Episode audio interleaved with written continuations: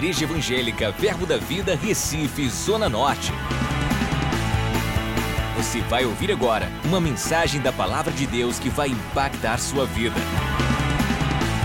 Abra seu coração e seja abençoado. Então, bom dia a todos. Graças paz, amém? É sempre uma honra e um privilégio poder transmitir a palavra de Deus. Por qual motivo? Porque quando nós transmitimos algo, nós também aprendemos algo e nós podemos aumentar a nossa convicção. Então, quando você começa a transmitir a palavra de Deus, mais a convicção da palavra de Deus entra em você e mais os resultados da palavra vão surtir na sua vida. Amém? Então, não para de, de falar essa palavra, não para de ministrar. Não espera ter um avanço intelectual ou um avanço, um avanço teológico para poder pregar essa palavra. Eu, eu lembro quando eu me converti, o pouco que eu aprendi, os primeiros versículos que eu aprendi eram os versículos que eu pregava. E o interessante é que eu, como novo convertido, eu tinha um versículo, dois. E o não crente, ele não tinha nenhum, então eu estava por cima. Às vezes a gente quer estar sendo um especialista, estar sendo o máximo para poder ministrar. Não, você vai chegar a esse nível, você vai crescer bastante se investir na sua vida espiritual. Mas com o que você tem, você consegue desenvolver. Amém? E quanto, e quanto mais você usa o que tem, mais isso aumenta. Então, use a palavra que você tem no seu coração. Existe um bom depósito no seu coração. O Espírito Santo já ministrou, já, já lhe falou coisas fortes. E existem pessoas que estão precisando ouvir o que você já tem. Não fica com vergonha, principalmente para falar com desconhecidos, porque quando você começa a falar, Deus vai te dar mais oportunidades de ser respostas na vida das pessoas. Amém? Eu lembro, assim que eu era novo convertido, eu tive uma exposição maravilhosa a alguns livros de um autor que hoje a gente conhece muito bem, que é o Kenneth Reagan. E quando eu lia esses livros, eu ficava impactado. E um dos livros que eu, que eu li, que foi um dos primeiros na minha carreira cristã, logo no início, quando eu me converti, foi esse livro aqui. O que fazer quando a fé parece fraca e a vitória é perdida? Essa é uma capa nova. A minha capa é uma capa antiga, já estava todo velhinho. Mostrei até aos meninos, eu digo, não vou trazer o livro velhinho. Peguei um novo na, na livraria. E eu queria abordar hoje o tema da ministração será baseado nesse livro. Esse livro extraordinário. É, nesse livro nós vamos aprender dez passos de como nós fazermos para vencer, para alcançar a vitória. Então, quando apresenta-se uma situação que a gente acredita que não consegue superar, que a nossa fé não é suficiente e nós não temos vitória à vista, esse livro vai conduzir a nossa vida à vitória. Amém? Então, o que eu vou falar hoje foi o que aprendi através dos ensinos deste homem de Deus que tem décadas de experiência ministerial e ele pôde resumir num livro de 140 páginas um, um, algo que pode, quando aplicarmos, nossa vida mudar para sempre. Às vezes nós estamos há um tempão, há um ano, dois anos, três anos, dez anos, enfrentando uma situação difícil sem resolver. E só basta uma leitura de um livro desse, sua vida muda. Eu lembro, eu já dei esse testemunho, que eu passei um ano buscando batismo com o Espírito Santo. Mas quando eu me expus a uma aluna do Rema, ela me ensinou sobre o poder da fé para receber o batismo com o Espírito Santo, que na hora eu já entrou fé, eu já pude falar em línguas. Não demorou muito, simplesmente ela falou poucas palavras, mas foi o suficiente para chegar a fé no meu coração e eu crer que eu era batizado com o Espírito Santo. Isso ocorre de diversas formas principalmente na área de cura, na área de finanças. Às vezes tem pessoas que estão sofrendo, padecendo por uma enfermidade, por uma doença, há anos, e fica sem saber como resolver essa situação. E eu te digo, hoje pela manhã vai vir respostas. O mais extraordinário desse livro é que ele explica tanta coisa que a gente não sabia. Por que não acontece? Por que não está acontecendo? Por que está demorando? E esse livro ele explana de uma maneira extraordinária. E o primeiro passo que, é, que, que eu quero trazer para vocês é: primeiro, a primeira coisa que temos que fazer é reconhecer a fonte do nosso problema. Esse é o primeiro passo que nós temos. É reconhecer a fonte do nosso problema. E como é que a gente reconhece? Muitas vezes a gente vê uma situação, uma doença, e queremos atribuir ela ao quê? A Deus.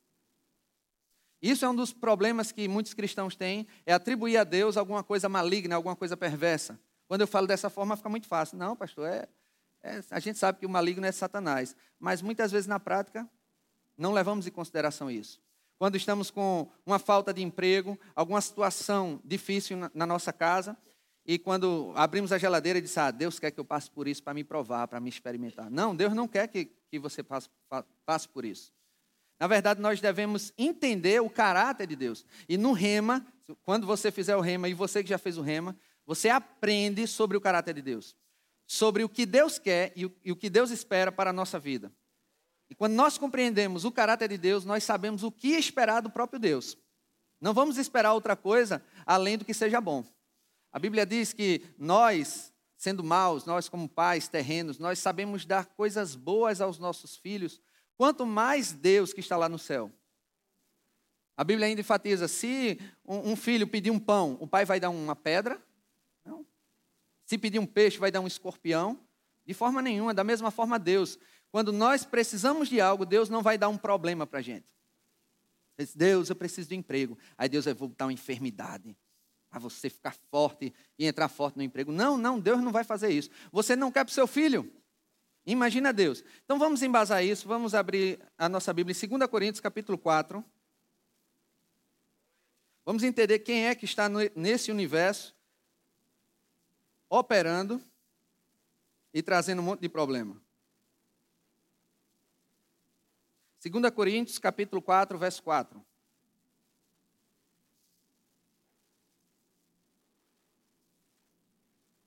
Diz assim: Nos quais o Deus deste século cegou o entendimento dos incrédulos, para que lhes não resplandeça a luz do evangelho da glória de Cristo, qual é a imagem de Deus.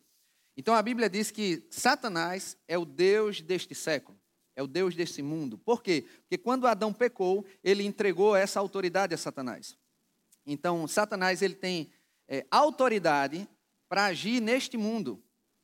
Então teve um caso que Kenneth Reagan falou, um evangelista, ele tinha uma tenda para abrigar 20 mil pessoas em cruzadas evangelísticas. E veio um furacão, acho que foi no Texas, e varreu aquele, aquela tenda dele. E quando eles se reuniram, os parceiros ministeriais se reuniram para orar, esse evangelista falou: É, eu não sei se foi Deus que trouxe esse vento ou se foi o diabo. O próprio evangelista que fala de Deus, fala, o evangelho é boas notícias. Ele estava dizendo: Não, eu não sei se foi Deus ou foi o diabo que levou essa tenda. Agora cá para nós, usando bom senso. Por que Deus vai levar uma tenda onde vai falar sobre a palavra dele? Deus vai perder tempo fazendo isso? Não. Qual o propósito de Deus prejudicar a propagação do evangelho? A Bíblia diz que um reino, quando ele, ele não tem concordância, ele não ele não prospera. Ele, é um reino dividido, a Bíblia é, fala claramente isso. Um reino dividido não subsistirá. Até numa casa, você com seu marido, você com sua esposa, se os dois não tiverem concordância, esse casamento ele tende ao fracasso. Então, como é que Deus ele pode lutar contra ele mesmo? Ou até mesmo Deus lutar contra Jesus? E Jesus, quando veio na terra, veio o quê? Curar os enfermos, fez um bocado de, de milagres, prodígios e maravilhas. Imagina, ele chega para um doente e diz: Eu vou lhe curar. Aí Deus chega: Não, Jesus, foi eu que botei a doença. Não, mas eu vou curar. Não, eu vou. Fica aí a doença. Se você curar, eu, boto doença de novo. Deus e Jesus discutindo. Não faz sentido. Então, Deus é bom e o diabo não presta. Amém? Em Hebreus, vamos abrir lá em Hebreus, em, perdão, em Efésios, capítulo 6. Efésios. Também outro versículo que fala sobre a nossa luta não é contra Deus. Efésios capítulo 6, no versículo 11.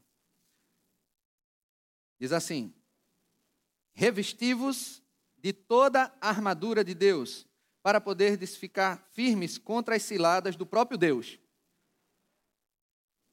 Não, ciladas do diabo.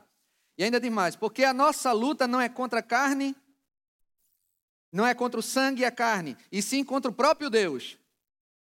Não contra as potestades, os principados e potestades, contra os dominadores deste mundo tenebroso, contra as forças espirituais do mal nas regiões celestiais. Verso 13: Portanto, tomai toda a armadura de Deus, para que possais resistir no dia mau, e depois de ter vencido tudo, permanecer inabaláveis. Como é que eu, que eu consigo vencer? Quando eu coloco a armadura de Deus. Mas o que é que muitos de nós fazemos? E não colocamos armadura nenhuma, ficamos esperando Deus, a vontade de Deus acontecer. Ah, se for para que, que, que, que eu seja curado, Deus vai fazer eu ficar curado. E fica parado. Não, a Bíblia diz que nós temos armadura para lutar contra essas ciladas de Satanás, contra essas ideias falsas que Satanás coloca. Porque Jesus ele levou nossas dores e enfermidades na cruz do Calvário. Também levou a miséria. Então, quando chega uma situação de, de crise financeira, quando chega uma situação de, de doença, quando chega qualquer outra situação, nós não podemos ficar esperando sentados ah, quando Deus quiser vai acontecer. Não. Deus disse: olha, você tem uma armadura. Essa armadura, quando você usar, vai deixar você resistir firme. E quando você vencer, você vai ficar inabalável. Primeiro, primeiro ponto é reconhecer a fonte. Quando sabemos que a fonte da nossa desgraça, dos nossos problemas, da nossa afronta é Satanás, nós vamos nos posicionar diferente. Nós não vamos lutar contra Deus. Nós vamos nos manter firmes perante as ciladas de Satanás. Nós não devemos ficar lutando contra Satanás. Ah, eu vou lutar contra Satanás, vou arregaçar as mangas e eu vou lutar contra ele. Não, primeiro, ele já é um inimigo derrotado. Qual o combate que a gente tem que combater? É o bom combate da fé que é resistir firme nas promessas de Deus. Então, quando nós sabemos a fonte, nós podemos é, sair de uma situação adversa. Tem um exemplo que eu, eu falo em, nas aulas também de caráter de Deus, já ministrei aqui, mas como tem pessoas que ainda não ouviram e também assistindo pela internet, eu vou falar. Teve um caso de uma mulher, ela estava doente, e foi aqui no, no, em Pernambuco, e ela orou para, ligou para a igreja, olha, tão espiritual, ligou para a igreja pedindo oração, pedindo que alguém visitasse ela, e foi uma equipe lá, e na hora que foi orar por ela, um dos pastores perguntou a ela: E aí, irmão, o que é que está acontecendo? Não, pastor, é que eu estou com câncer, e eu creio que Deus colocou esse câncer para poder eu ficar mais firme, para eu ficar mais perto dele. Eu queria que o senhor orasse por, esse, por essa enfermidade. Ele está certo, irmã, vamos orar. E ele foi, colocou as mãos na cabeça dela e disse: Pai, eu oro para que esse câncer aumente, que ele cresça, que ele prospere, que ele chegue a contaminar todos os outros órgãos. Nesse momento, a mulher já estava já agoniada com o coração do pastor. E que esse câncer venha explodir dentro dela. Aí, nesse momento, ela não aguentou, tirou a mão da cabeça dela e disse: Pastor, que oração é essa? Ele disse: Irmã, você disse que foi Deus que colocou o câncer? Quem sou eu para orar contra Deus? Não, eu quero que a vontade de Deus aumente na sua vida. Disse: Não, tem alguma coisa de errado. Ele disse: Tem sim, vamos ver na palavra ela estava baseada no que ela entendia pela mente, pelo testemunho de outras pessoas, por doutrinas erradas que ela aprendeu, muitas vezes na igreja evangélica. Mas o que é que está correto? A palavra. Uma vez, Kenneth Reagan foi abordado por uma pessoa questionando sobre o batismo com o Espírito Santo. E a pessoa disse: Ah, há 40 anos meu pastor ensina assim, que não existe batismo com o Espírito Santo. Ele disse: É, há 40 anos seu pastor está errado. Quem é que está certo? A palavra ou as pessoas? A palavra. Nós devemos estar sempre ligados na palavra. Então, o pastor foi lá na palavra e abriu João 10, 10. Coloca aí no telão, João capítulo 10, no verso 10. Diz assim: O ladrão vem somente para roubar, matar e destruir. Mas eu vim, isso é Jesus falando, eu vim para que tenhas vida e vida em abundância. E uma doença, um câncer, o que é que ele traz? Ele não traz vida em abundância. Ele traz morte, roubo. É, ele rouba o dinheiro que é para o leite da sua filha, do seu filho. Rouba o dinheiro que é para o seu bem-estar, para ir para remédio, para ir para tratamento. Rouba a sua paz, rouba a sua alegria. Rouba a sua produtividade, qualquer doença. Câncer, a gripe. Aí quando você está doente, você falta o trabalho, porque está roubando alguma coisa de você. Então, que, onde existe roubo, morte e destruição, Deus não está envolvido. Mas Jesus veio para que nós tenhamos vida e vida em abundância. E quando ele começou a expor a palavra, ele falou também que toda boa dádiva, todo dom perfeito vem lá do alto, do Pai das luzes, onde não há sombra nem variação de mudança. E ele diz: o câncer não é boa dádiva, o câncer não é dom perfeito. E ela começou a gerar fé dentro dela. E só no primeiro passo, que é reconhecer a fonte, foi o suficiente para essa mulher sair do estado de câncer, que é incurável perante a medicina, para um estado de cura. Ela estava esperando Deus agir, mas Deus estava esperando ela. Ela estava lutando contra Deus. Porque, por causa da ignorância, ela achava que era Deus que estava causando, mas quem estava causando tudo isso era Satanás, através da ignorância. João capítulo 8, verso 32, coloca lá no telão. E conhecereis a verdade, e a verdade vos libertará. Então, quando chega a verdade, quando chega o conhecimento revelado da palavra, acabou-se. Liberdade. E essa mulher, quando foi orar por ela, ela foi curada daquele câncer que assolava ela. Então, queridos, quando nós reconhecemos a fonte, sabemos o que lidar, o que fazer, do que ficar parado esperando Deus agir. Esse é o primeiro passo. O segundo passo, eu vou, os primeiros passos eu vou explanar um pouco mais detalhado, porque precisa de uma base. Depois a gente vai estar tá acelerando os demais. O segundo passo, coloca aí no telão.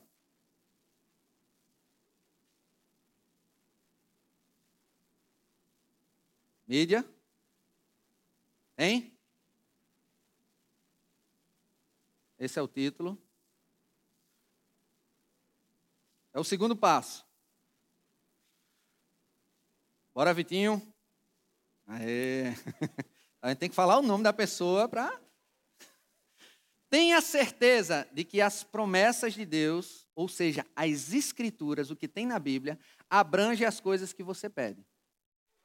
Tenha certeza que as promessas de Deus abrangem as coisas que você pede.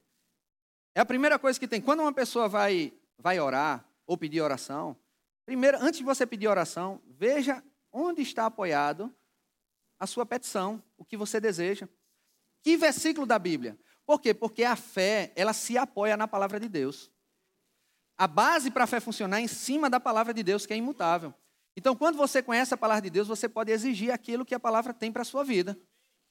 Então, muitas vezes a gente tem problemas, tem pessoas que, que chegam e dizem, pastor, é, eu queria que senhor orasse. Eu, tá certo. Pelo quê? Não, orar pela minha vida. Não, pelo quê? Seja específico. Ah, para que as coisas dê certo. Qual é o versículo da Bíblia que você está se apoiando nisso? É necessário, para a fé funcionar, você tem que ter fé na palavra, não é fé numa experiência de outra pessoa. Não é fé de que alguém falou que Deus é bom e que vai acontecer. É da mesma forma que as pessoas falam que Deus é bom, tem pessoas que falam que Deus coloca no leito. Aí sua fé vai em cima da palavra da pessoa que Deus coloca no leito. É, tem gente que, que vai para o leito, vai para a enfermidade porque acredita nisso a fé dela sendo aplicada de uma maneira errada. Ela acredita tanto que o mal vai acontecer que acontece. E a Bíblia diz: morte e vida estão no poder da língua. Aquele que bem utiliza, come do seu fruto. Se você usar sua língua dizendo que vai acontecer as coisas erradas, que não vai dar certo, que você vai ficar doente, vai acontecer. Da mesma forma, quando você crê que você é curado, que as coisas vão dar certo, também vai acontecer. Porque o que é que funciona aqui no universo? É a palavra de Deus. O que sustenta as estrelas, o que sustenta o, o globo terrestre no vácuo do universo, sabe o que é? Não é um fio de nylon pendurado, não. É a palavra de Deus. Deus criou o mundo, então a palavra de Deus sustenta o universo. Da mesma forma, quando Deus fala, aquilo vai ter que acontecer. Então, quando nós aprendemos na palavra de Deus, se o problema é de cura, de enfermidade, nós vamos procurar versículos da Bíblia que apoiem isso. Se é problema de finança, se é qualquer outro problema de ansiedade, de desespero, nós devemos procurar na palavra de Deus.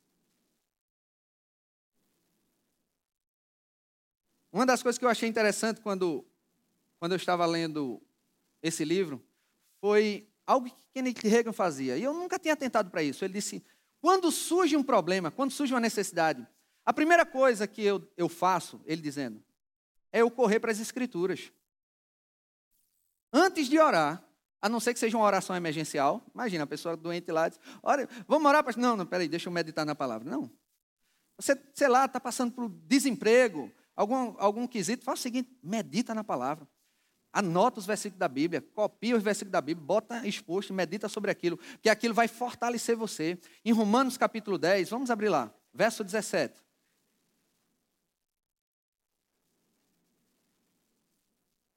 Romanos capítulo 10, verso 17. Pode colocar no telão. E assim, a fé vem pela pregação, e a pregação pela palavra de Cristo. Em outra versão diz: a fé vem pelo ouvir, e ouvir pela palavra de Deus. Então, quando a gente ora, Senhor, eu tenho uma fé tão pequena, eu já orei assim. Senhor, minha fé é tão pequena, me dá mais fé. Sabe, eu acredito que Deus vai, lá de cima diz assim: meu filho, lê a Bíblia. Porque a fé vem pelo ouvir, e ouvir pela palavra de Deus. Então, se nós queremos mais fé, queremos fé para vencer, o que é que a gente tem que fazer? Pai, manda mais fé, manda, manda, manda. Não, ou então diferente. Você pega o travesseiro, é técnica para estudar sobre concurso público, né? Você pega o livro de concurso público, bota embaixo do travesseiro, dorme, que aí as letrinhas entram no seu cérebro, é assim? Não, pastor, absurdo isso. É, na palavra também é a mesma coisa. Você não tem que ficar botando a Bíblia aberta na sua casa, achando que ela vai fazer alguma coisa. Não, ali é um livro. Essa Bíblia tem que entrar dentro da gente e sair pela nossa boca. E como é que você faz? Toda vez que você aprende a palavra, toda vez que você recebe a palavra, mais a sua fé aumenta. Então, quando você se apoia nas Escrituras, que é o passo 2, você fortalece a sua fé e você tem convicção. Da mesma forma, se você está na sua casa, já mora lá 30 anos, está tudo pago, a Escritura no seu nome, chega alguém e diz: Ó, oh, vai ter que sair da tua casa, porque é, não é tua mais não. Como assim? Não, não é tua não, tem que sair. Aí você, é não, tudo bem, senhor, eu vou, me dê dez dias para eu sair da minha casa, tá? Eu vou preparar a mudança. É assim que você faz? Não, você vai lá no cartório, opa, está no meu nome, está os comprovantes pagos, está aqui. Contrata um advogado para combater aquilo que já é seu. Nas escrituras é a mesma coisa. Quando Satanás disse, você é derrotado, ele como é? Eu não vou liberar isso, não. Ah, tudo bem, eu sou derrotado, eu vou entregar minhas coisas e viver uma vida de derrota. Você é, é, é doente, é, essa enfermidade é para sua morte, você vai morrer. É, não, tudo bem, Satanás. Quantos dias eu tenho para viver? Não, é você é, se revoltar por dentro. Não, eu vou pegar o que diz aqui a minha escritura, está tudo pago. Eu vou contratar um advogado. Quem é o advogado? Jesus Cristo. Tu acha que Jesus Cristo vai perder alguma causa? Não vai, é causa ganha. Então nós devemos nos posicionar aí nas escrituras, da mesma forma que você ia na escritura da sua casa pegar, ó, a escritura da minha casa está no meu nome, você não pode me tirar daqui. Você vai nas escrituras e diz, Satanás, a Bíblia diz, está escrito, pelas pisaduras de Jesus eu já fui sarado. Então quando nós pegamos a escritura bíblica, nós podemos combater o bom combate da fé. E podemos, nesse segundo passo, dar, dar o progresso para alcançar nossa vitória. Não estou dizendo que você tem que seguir os dez passos. Eita, faltei um. Não, no primeiro você já pode alcançar a sua vitória. Mas se você seguir esses dez passos, com certeza, queridos, você não vai andar derrotado. Aquilo que lhe aflige não vai mais lhe afligir. Porque você muda de posicionamento. Então, passo três, coloca aí no telão. Vitor? Mal nome. Já descobri quem está trabalhando ali. Vou dizer outros nomes, viu? Tenha certeza de que você não está vivendo em pecado. Tenha certeza que você não está vivendo em pecado, ou seja, praticando o mal. Não estou dizendo somente em adultério, prostituição, pornografia. Existem vários empecilhos para a sua fé funcionar. Uma delas é você viver em pecado. A Bíblia diz em Provérbios que é, Aquele que encobre a sua transgressão jamais prospera. O que é que você tem que fazer? Confessar e deixar. Lá em 1 João, vamos abrir lá, 1 João capítulo 1, tem um versículo muito bom, porque todo cristão ele passa por essa dificuldade de cometer algum erro, e é nesse momento que Satanás chega e quer lhe afundar completamente. Primeiro passo, quando você completa o erro, comete um erro, é não vá para a igreja. Não, você não pode ir para a igreja, não, você errou. Não, pelo contrário. 1 João capítulo 1, verso, vamos ler a partir do verso 7. Diz assim: Se, porém, andarmos na luz, como Ele está na luz, mantemos comunhão uns com os outros, e o sangue de Jesus, seu Filho, nos purifica de todo pecado. Diga assim: nos purifica de todo pecado. Se, diga, se, porém, andarmos na luz. Então, se quando a gente erra, a gente não quer estar junto da luz, a gente quer se isolar nas trevas, como é que a gente vai receber a purificação? Como é que a gente vai querer que a, a situação mude? Uma das primeiras coisas que a Bíblia diz é que devemos nos congregar. Então, quando você erra, você deixa de congregar. Teve um caso, eu conversando com uma pessoa que se desviou, mas graças a Deus ela caiu, o, bom senso nela, ela voltou para Jesus. Mas ela estava dizendo, pastor, quando eu aconteceu uma coisa ruim na minha vida, eu fiquei tão chateado. E o pior, fica chateado com Deus.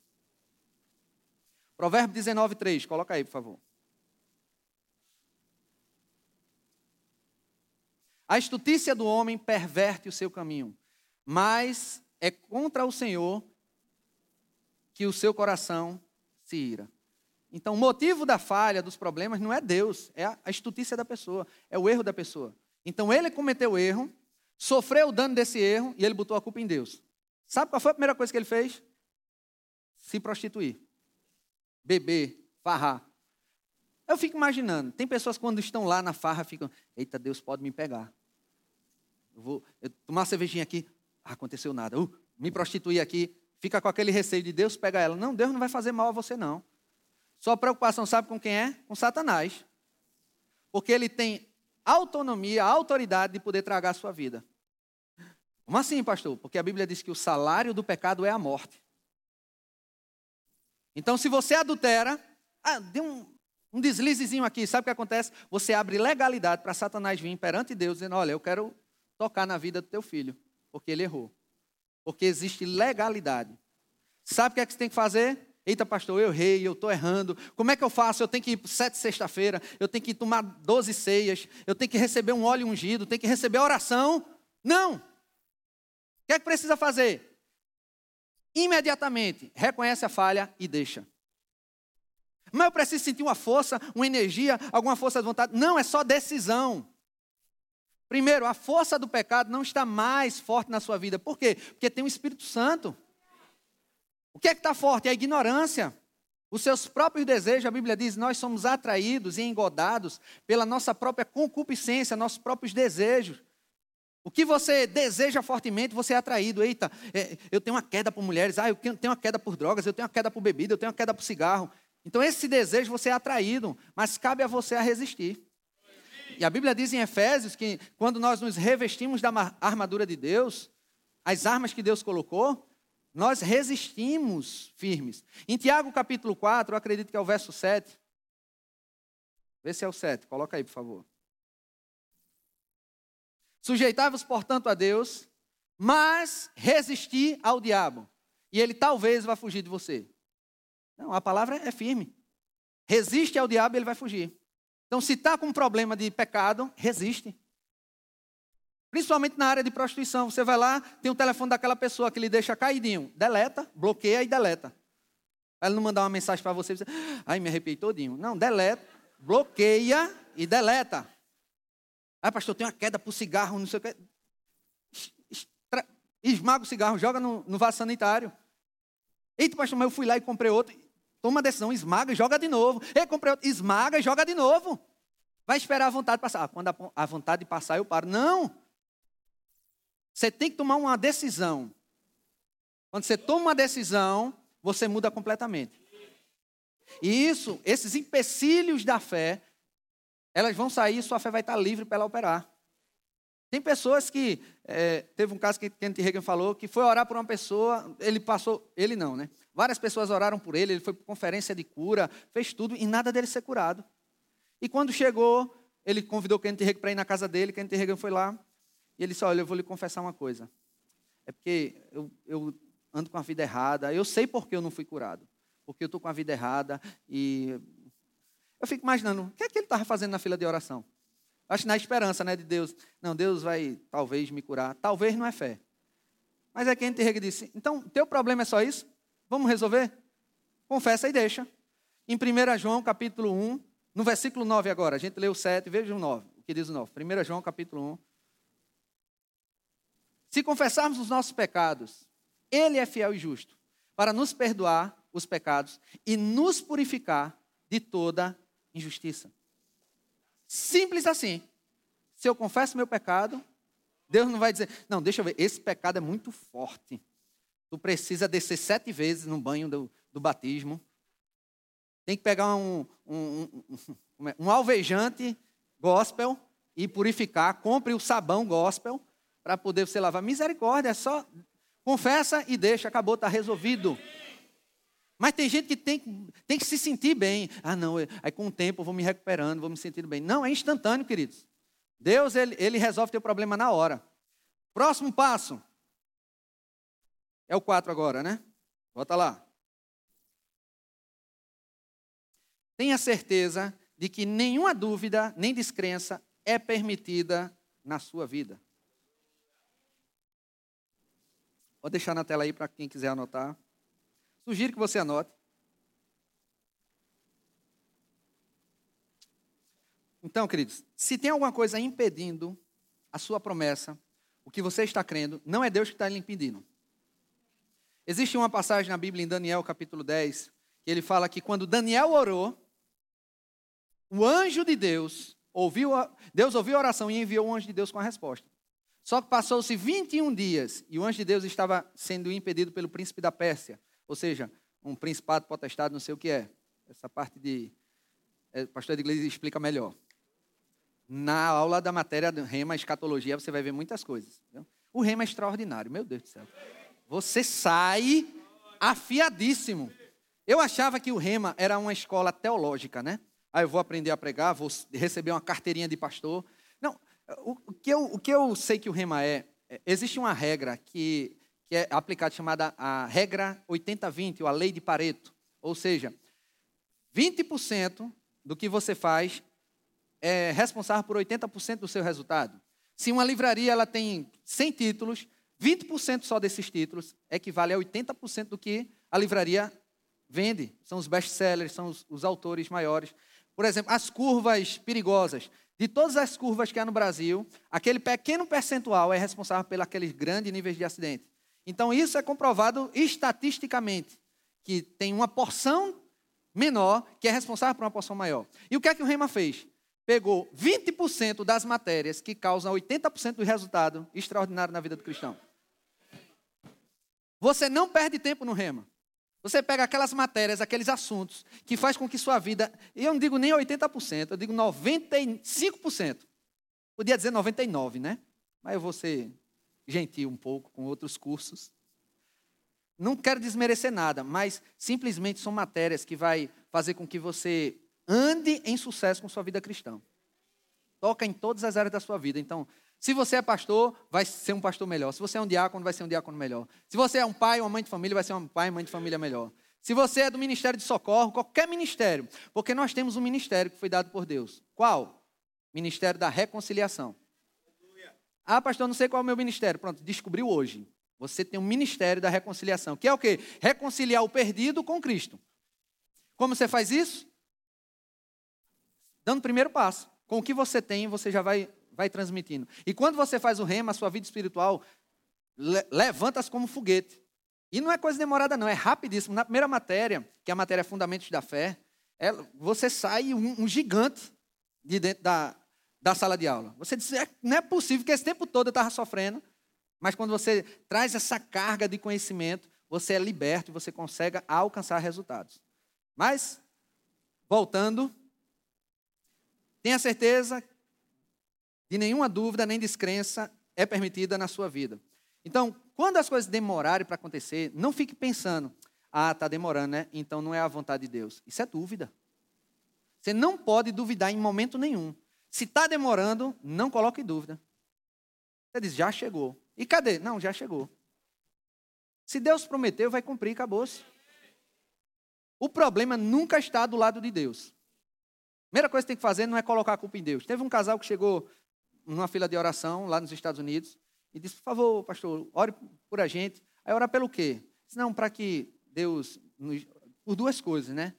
Que Deus nos dê graça para aguentar os problemas ou que Ele leve pelo menos metade do nosso problema que a gente não está aguentando. Eles estão, vamos lá. Vamos pegar o versículo da Bíblia.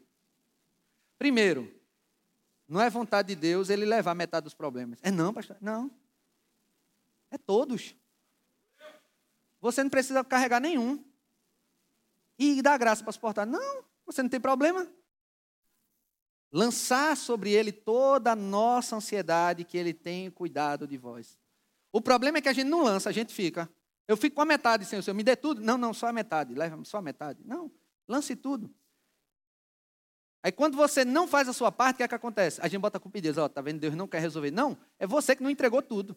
Então o problema nunca está no lado de Deus. Se você tiver que questionar alguma coisa, questione a sua dúvida.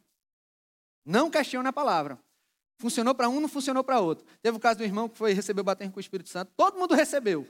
Mas quando chegou nele, ele diz que Deus pulou. Deus pulou ele.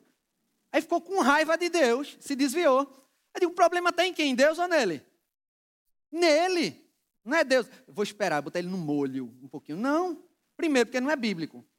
Não é que Deus não deu, Deus, Deus não deu a ele. Na verdade, Deus já tinha dado faz tempo. Ele que não recebeu. Então, quando a gente se posiciona, quando a gente. Como é que eu tiro as dúvidas? Na palavra. Quando eu olho a palavra, eu vou tirar todas as dúvidas que eu tenho a respeito dela. Então, não permite nenhuma incredulidade. Mesmo que os sintomas venham para o seu corpo, o que é que você tem que fazer? Não, se mantém firme. Não deixa nada, nada, nada, nada mesmo fazer com que você tenha algum pingo de dúvida sobre a palavra de Deus. Mateus 7, 24. Todo aquele, pois, que ouve estas minhas palavras e as praticas, será, como será comparado a um homem prudente que edificou a sua casa sobre a rocha. 25. E caiu a chuva, transbordaram rios, sopraram os ventos e deram com ímpeto contra aquela casa, que não caiu, porque fora edificada sobre a rocha. 26. E todo aquele que ouve essas minhas palavras e não as pratica, será comparado a um homem sensato que edificou sua casa sobre areia. E caiu a chuva, transbordaram os rios, sopraram os ventos e deram com ímpeto contra aquela casa. E ela desabou, sendo grande a sua ruína. Então, o que é que a Bíblia fala sobre o que é que não vai causar ruína? Diga, edificar a casa sobre a rocha. Então, pastor, quer dizer que se eu edifico minha casa sobre Jesus, eu vou ter garantia de sucesso. Não, a palavra não diz que é isso. Diz que você fica firme quando você pratica a palavra. Não é só você ter, estar em Cristo, ter confessado a Jesus. Não, não é só isso. É você praticar a palavra. Então, quando você pratica a palavra, você fica inabalável. Então, não é ficar parado esperando as coisas acontecer, é praticar a palavra. E quando você pratica a palavra, você combate o bom combate da fé. E o combate da fé, ele gera bom testemunho não gera mau testemunho. Tem um caso de uma mulher que, ele, que ela tinha um filho de 15 anos, e ele estava afastado, não queria saber de Deus, só queria saber de boate, queria saber de, de farra, andava com uma gangue, e ela dizendo, pastor, ore por mim. Aí ele disse, pelo quê? Não, é pelo meu filho. Olha, ele é um filho muito desobediente, um filho rebelde. Aí disse toda a história, né? Que quando ele chega, é, de madrugada, eu fico só esperando uma ligação da, da polícia dizendo que ele está preso. Ou do IML dizendo que ele morreu e ficar angustiada com isso.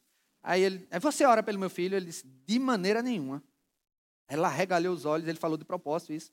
Como assim, pastor? É, porque se eu orar, você vai desfazer minha oração. Porque você fica esperando alguma coisa ruim acontecer.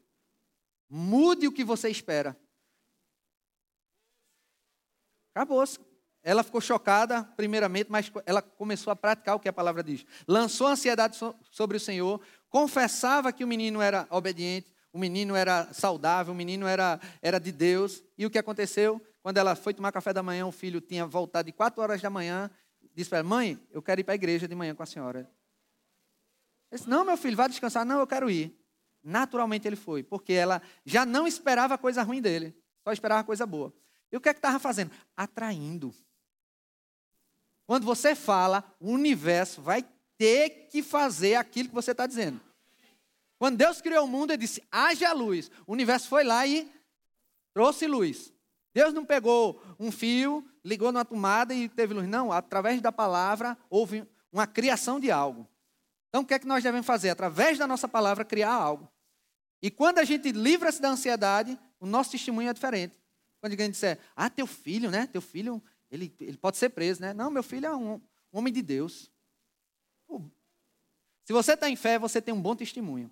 Você não, não fica com incredulidade, com mau testemunho. É, será que vai acontecer? Será que não vai acontecer? Então, quando nós tomamos esse passo, nós vamos ver os resultados instantaneamente, muitas vezes, acontecer. Quinto passo. Vitor, quinto. Daniele, agora. turma está sabendo na internet quem é. Deseje sinceramente o benefício. Na verdade, em Amós capítulo 3, verso 3, diz assim: Andarão dois juntos, se não houver entre eles acordo. É necessário um acordo, você querer aquilo. E às vezes a pessoa está pedindo para orar, está desejando aquilo, mas não quer por dentro. Você tem que ter uma harmonia dentro de você.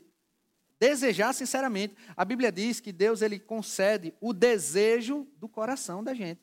Agrada-te do Senhor e ele concederá. Salmo 35 é 37? 37, 5. Agrada-te do Senhor e ele concederá os desejos do teu coração. Aí imagina Deus. Você está lá, fiel, ama o Senhor, e Deus vai lá no seu coração procurar o seu desejo no seu coração. Quando abre, está desejando nada. Como é que Deus vai fazer? Deseja. Não seja um falso humilde, né? Eu, até uma vez eu estava, Senhor, olha, o Senhor sabe que eu preciso, mas eu não quero tanto, não, sabe? O Senhor está tão ocupado com outras coisas. E, e, no meu coração, sem um desejo sincero. Não, olha, Deus não é um homem, não, viu? Deus é onipresente, onipotente, onisciente. Ele pode. Ele não está tão ocupado que você não, que não consiga lhe atender. Não, deseje sinceramente. Deseje a vida e vida e abundância. Não deseje só o necessário. Deseje o melhor. Então, dentro de você tem que estar bem organizado. Um desejo sincero. Até na oração, quando a gente for orar por vocês. E aí, irmão? Está crendo que vai receber a cura agora? É, pastor, eu espero. Não, então não vai dar certo. Porque eu estou crendo e você está esperando? Não, tem, os dois têm que crer. E qual é a diferença de crer e esperar? Porque o esperar é você não crer para agora, você crê para depois. É aquela placa, fiado só amanhã. Aí você chega no outro dia, a placa está lá, fiado só amanhã. Ah, eu volto. Aí chega no outro dia, fiado só amanhã, fiado só amanhã, fiado só amanhã. Você nunca vai comprar fiado. Aí com Deus também é a mesma coisa. Um dia eu vou ser curado. Aí você chega no seu futuro, um dia eu vou ser curado. Um dia vai acontecer, um dia vai acontecer, um dia vai acontecer. Você morre, chega no céu e diz, Senhor, Cadê? Ele estava na esperança. E tinha que fazer o quê? Crer. O que a fé faz? Crer para agora. A fé não diz que um dia vai acontecer, a fé diz já aconteceu. É crer que eu já tenho. Marcos capítulo 11, verso 24. Coloca aí no telão. Diz assim: Por isso vos digo que tudo quanto em oração pedirdes, creia que já recebeste, creia que recebeste, e será assim convosco. Então tem que crer que já recebeu, não é que um dia vai receber. Mas se está orando por algo, creia que já é seu. E quando você crê que já é seu, tem que agir em conformidade disso. É um dos passos que a gente vai ver mais adiante. Que é.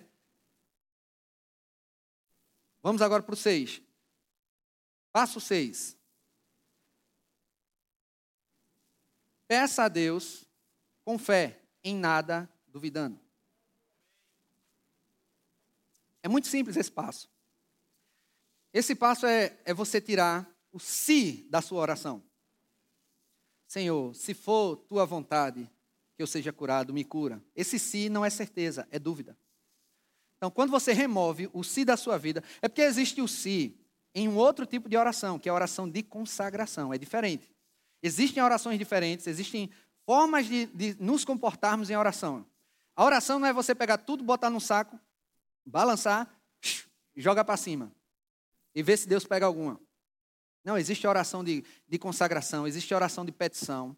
Essa oração que a gente está vendo aqui é a oração de você é, pedir algo que você esteja precisando. Então, quando você faz na, de consagração, é Senhor, se for a tua vontade que eu vá para o Afeganistão, eis-me aqui. Você está se consagrando. Se for tua vontade eu, eu fazer isso, eu estou disposto, Senhor. Então você coloca o si numa oração de consagração. Mas quando é uma de petição, uma oração da fé, não tem si, não, meu querido. Ou é ou não é. Quando você encontra na palavra que é seu, você diz: Senhor, se for tua vontade que, que eu seja salvo. Eu digo: como assim? A Bíblia já diz: Deus quer que todo homem seja salvo e chegue ao pleno conhecimento da verdade. Então não podemos orar se for a vontade. Deus vai dizer: É, tem, tem lá na minha palavra. Então, quando a gente tira a dúvida da nossa oração, tirar o se, corta isso. Senhor, se for tua vontade que eu arranje emprego. Não, Deus até fala na palavra: aquele que não trabalha, não coma. Tem que trabalhar, meu filho. E outro, quando você trabalha, entra recurso. Quando entra recurso, você vira muitas vezes resposta de vida de pessoas. Que a Bíblia diz que a nossa generosidade faz redundar glórias a Deus. Eu vi um vídeo recentemente que um, um, um, uns trabalhadores de uma empresa deu, um, acho que uma cesta básica para um, catador de, de papel. Quando ele viu aquele presente, ele se ajoelhou e ergueu as mãos para o céu, dando glórias a Deus por causa de uma generosidade. Aí Deus não quer que você tenha dinheiro? Claro. Agora, quando vier o dinheiro, não fique se lambuzando. Você pode ter vida em abundância, mas o dinheiro tem um propósito, que é você ser generoso. Amém? Passo seis agora, sete. Não tolere um pensamento contrário. Não tolere um pensamento contrário. Teve um caso de um, um pastor, até nesse livro foi relatado, ele estava doente e veio, ele teve uma visão ou um sonho, alguma visagem, de um homem de branco que ele reconheceu que era Jesus, ou acreditou que era Jesus, que disse: Olha, não é a minha vontade você ser curado, mas você deve continuar enfermo. E ele acreditou. Acreditou que era Jesus naquela visão. Só que a Bíblia, ela não pode se contradizer. Você não deve permitir isso. Então, se vier um pensamento contrário, não tolere isso. Quando, quando você está fazendo algo, crendo para algo, existem dardos inflamados do maligno. Quer que você pega a palavra? Qual é o seu escudo da fé? São as escrituras, a armadura de Deus, em Efésios capítulo 6. Você combate com a palavra. Está escrito Satanás. Então, quando ele recebeu aquela visão, a Bíblia até diz, o apóstolo Paulo diz: se eu, ou até mesmo um anjo dos céus, aparecer para vocês e falar um evangelho que não seja esse, considere como anátema, como maldição. Então, se alguma visagem você tiver e não tiver de acordo com a escritura, jogue fora. Não tolere. É Satanás querendo enganar você. Até pode ser até seus familiares, um vizinho, um cachorro falar. Imagina, um cachorro falar, eita, é sobrenatural, é Deus. Não, meu filho. Só é Deus se tiver de acordo com as escrituras. Então não tolere. Vier um pensamento contrário, diz, não aceito. Não vai conseguir, não aceito, porque em Cristo sou mais que vencedor. Ah, você tem que passar por, esse, por essa prova, esse vale de, de, de desespero. Não. Jesus já me libertou. Eu fui transportado do império das trevas para o reino do Filho do seu amor. Acabou-se. Passo 8. Conte como obra feita. Então, quando você crê em algo, creia que já recebeu e declare e haja como se já estivesse com a, com a sua bênção. Se é cura, Ande como uma pessoa curada. Mas está doendo, está doendo. Não, ande, creia. Quem te contou um, um, um, testemunho que ele estava com paralisação facial. E ele foi para a igreja, não a igreja que ele fazia parte, que não cria nisso, ele estava no processo de, de crescimento, de, de, aprendizado sobre cura, mas ele acreditava sobre cura, então ele foi para um, uma tenda do Evangelho Pleno, que o pessoal cria nele, cria nisso. E ele foi, na hora de finalizar, ele pediu oração por cura, o pastor foi lá, orou por ele, ungiu com óleo, e na hora, ele disse: Glória a Deus, eu fui curado. E o rosto ainda, paralisia facial. Aí o pessoal olhava para ele: Não, fosse curado, não, ainda está. Não, eu fui curado. Ele estava agindo como se já fosse. Aí ele foi para casa, aí o pessoal acompanhou ele, ele disse: oh, olha aqui para o rosto de Kenneth. Não, está a mesma coisa. Desde que ele foi para a igreja, quando saiu, está a mesma coisa. Ele, não, eu já estou curado. Ele agiu como se fosse, quando ele ia deitar, só um olho fechava, o outro ficava aberto, por causa da paralisia. Ele, Satanás, e Satanás dizendo: Você não foi curado. Essa oração não surtiu efeito. Ele disse: Satanás, eu vou louvar a Deus, porque eu já sei que eu estou curado. Louvou a Deus, louvou a Deus, agradecendo a Deus. Dormiu, de manhã acordou, o rosto perfeito. O problema é que a gente quer acreditar quando vê. A fé, ela acredita no que não vê. A fé faz isso. Você crê naquilo que não que não vê. Hebreus capítulo 11, verso 1. Ora, a fé é a certeza das coisas que se esperam e a convicção de fatos que não se vê. Se fosse para você ver, você não precisava usar fé. E a fé, ela só opera quando a gente não está vendo. Então, se não está vendo, acredite que já é e vai acontecer.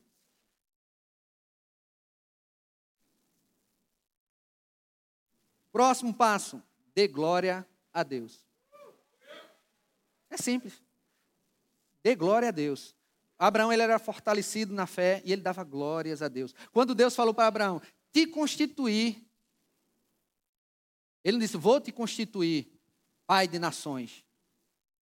Eu vou te constituir, já te constituí. O que é que Abraão fazia? Dava glória a Deus.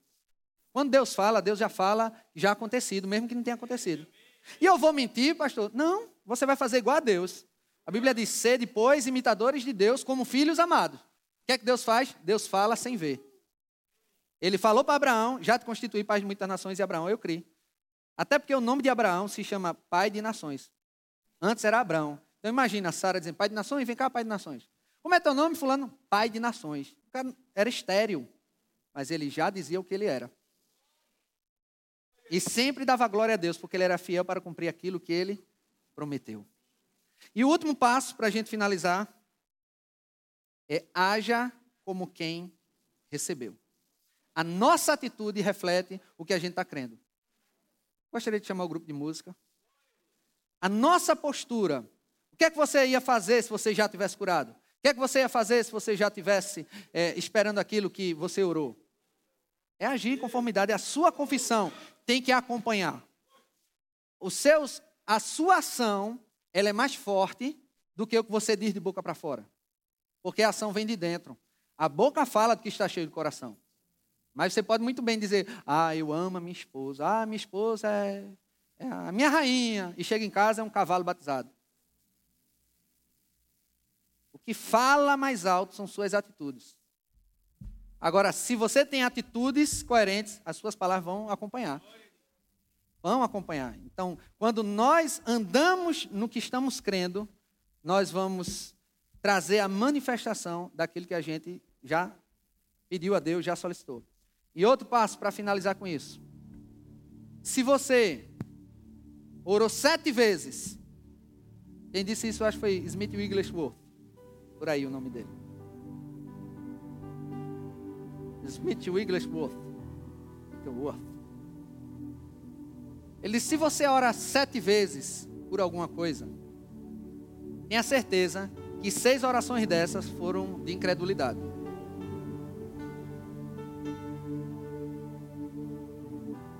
Quando você ora, creia que já é seu. Acabou.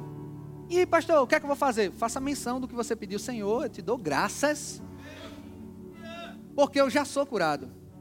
Senhor, te pedi um emprego. A Bíblia diz que devem pleitear com Deus, né? Te pedi um emprego e eu já creio nesse emprego. Eu já me imagino nesse emprego. Olha o que é que eu vou fazer. Meu Deus, eu já vou me preparar. Já vou estudar, já vou. Já ver qual é a roupa que eu vou usar. Já de manhã já veste a roupa. Vão me ligar, vão me ligar. Para eu ir, eu já estou pronto. Queridos, tem que dar uma de doido. É isso mesmo. Fé acreditando que não vê. Se a gente for coerente, ah, eu vou fazer de acordo com o que o mundo diz. Não, você não é desse mundo.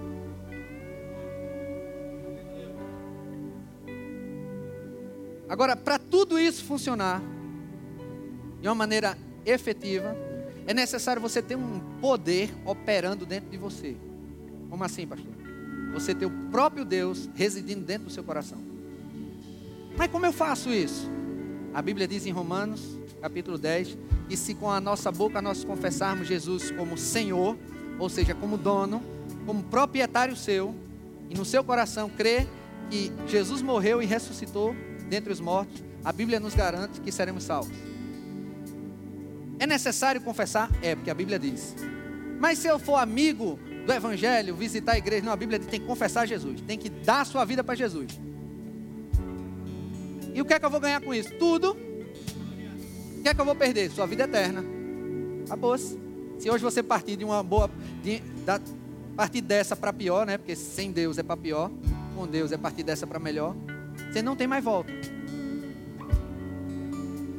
Então, se você ainda não fez essa oração, quer mudar realmente de vida, você vem, frequenta a igreja, gosta da palavra, mas é necessário esse tipo de oração, de entrega, de entregar a vida a Jesus, Ele ser seu dono. Então quero convidar você, eu quero conduzir você nessa oração, lhe ajudar a isso, a você ter esse encontro com Deus.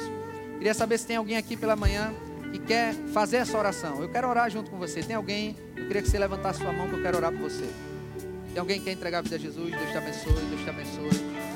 Deus te abençoe. Acesse já nosso site verbozonanorte.com além das nossas redes sociais no Facebook, Instagram e nosso canal no YouTube pelo endereço Verbo Zona Norte Recife. Ou entre em contato pelo telefone 81 30 31 5554 e seja abençoado.